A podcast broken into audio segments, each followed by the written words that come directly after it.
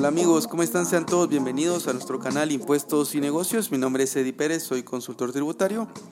Y el día de hoy vamos a conversar acerca de los impuestos que aplican a la compra-venta de bienes inmuebles, así que sean todos bienvenidos a un episodio más de este podcast.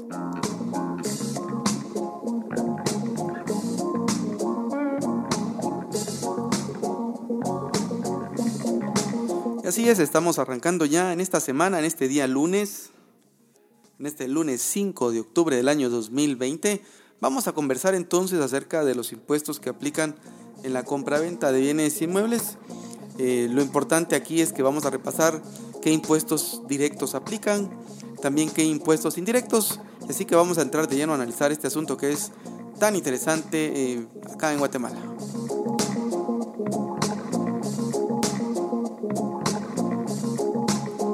Muy bien, entonces eh, lo primero que nada es que vamos a ir abordando cada uno de los impuestos poco a poco. El primero, en lo que se refiere a los impuestos directos, es preciso señalar aquí que eh, en la compra y venta de bienes inmuebles se generan estos dos tipos de impuestos. El primero, que sería el impuesto directo o el impuesto sobre la renta que grabaría la ganancia que se obtendría por la venta de un bien inmueble. Eh, ¿Cómo se determina este impuesto? Pues básicamente será sobre el precio de venta que se haya pactado menos el, valor del costo que tenga registrado el contribuyente. Eh, se le tiene que determinar ese valor, en ese, esa ganancia de capital en ese, en este caso. Y a esa ganancia todavía sí se le puede restar todos los gastos que se han incurrido en la venta, como por ejemplo las comisiones que se le pagan eh, a los vendedores eh, y todos los gastos relacionados con la venta se pueden restar para llegar a determinar una renta imponible. Esa renta imponible va a estar sujeta al pago del 10% de impuestos sobre la renta y este impuesto pues debe pagarse directamente ante la administración tributaria.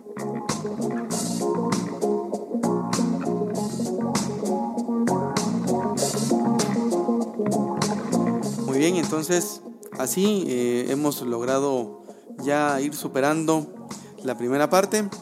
Recordemos por favor que ya lo hemos conversado acerca del tema de la revaluación de bienes inmuebles de acuerdo con la norma que está suspendida, la revaluación de bienes inmuebles no debería estar sujeta a pago de impuestos, porque la revaluación de bienes inmuebles está sujeta a otro pago que es el impuesto del y entonces no se puede grabar dos veces, pero la Corte decidió suspender, suspender la norma perdón, que grababa el tema de las revaluaciones de los bienes inmuebles. Así que ya hemos superado entonces el primer impuesto que graba la compra-venta de bienes inmuebles.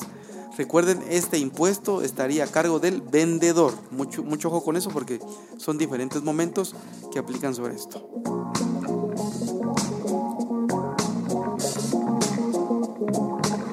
Bueno, y ahora si nos vamos a los impuestos indirectos que aplican, si fuera una primera venta, eh, mucho ojo con esto porque entonces la ganancia que se obtendría de la venta no sería una ganancia de capital, sino que sería una ganancia operativa, porque estaríamos hablando de que sería una empresa que se dedica a comprar o vender bienes inmuebles, la que estaría, la que estaría vendiendo este bien inmueble, entonces para ellos sería una renta operativa. Sin embargo, em, si es una, ganancia de capital para una persona individual, por ejemplo, que está vendiendo y sería una segunda venta, en el caso de las segundas ventas, como ya lo hemos comentado en este, en este canal y en un episodio anterior, lo que aplica es el impuesto del timbre, ¿sí? En sustitución del IVA. ¿Por qué razón? Pues porque ya hace algunos años, y precisamente en el año 2012, se instituyó a través de las reformas que se hicieron a la ley del IVA y a la ley del timbre, que en el caso de la compra-venta de bienes inmuebles, cuando es la segunda venta, mucho ojo eso, cuando es la segunda venta, o sea, cuando está el primer tenedor del bien y se lo traslada a un segundo tenedor, esa sería la segunda venta, porque para, que existiera el primer comprador tuvo que haber habido una primera compra. Entonces, en esa segunda venta eh, aplica el impuesto del timbre. ¿Qué establece la norma ahí que se debe tomar de referencia? Pues hay tres bases, ya las hemos comentado acá.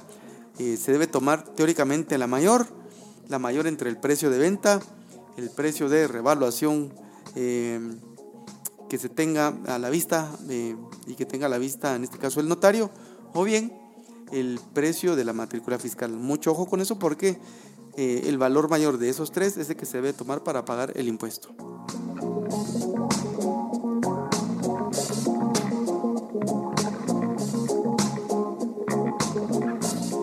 Debe pagar el impuesto del timbre? Pues el impuesto del timbre lo debe pagar en estos casos el ojo, el comprador, ¿verdad? No es el vendedor que paga el impuesto del timbre, sino que es el comprador, ¿sí? Va a ser para el comprador, entonces, si es impuesto del timbre, va a ser costo, va a formar parte del costo del bien, y así es como se determina eh, qué impuestos deben de pagarse. Ahora bien, si fuera una primera venta, lo que aplica entonces es eh, el impuesto al valor agregado y ese IVA que se paga en la primera venta se considera crédito fiscal pues para la persona que está adquiriendo ese bien inmueble. Así es que, ¿qué consecuencias hay eh, para ambos? Pues recordemos, para el vendedor debe pagar el 10% de impuestos sobre la renta si no lo paga en tiempo, entonces se se considerará omiso y estará sujeto a las multas que establece el Código Tributario y a los intereses resarcitorios. Y en el caso del impuesto del timbre, si no se paga en tiempo, pues también se considerará omiso y deberá pagarse la multa, que en este caso el impuesto del timbre es del 20%, más intereses resarcitorios. Así que esos son los impuestos que aplican en la compra-venta de bienes inmuebles. Lo que yo llamo mayormente eh, controversial es el tema que se refiere a la base imponible que se debe de tomar para pagar el impuesto del timbre, porque la ley no queda totalmente clara cuál debe ser la base. Eh, yo pienso que la intención del legislador fue que se utilizara una de las tres bases, la mayor. Existen por ahí otras eh, opiniones de amigos y colegas que piensan que pues, debe tomarse solo una de dos bases mayores, así que eh, muchísimo ojo con eso porque también eso puede generar controversia de cara ante la administración tributaria.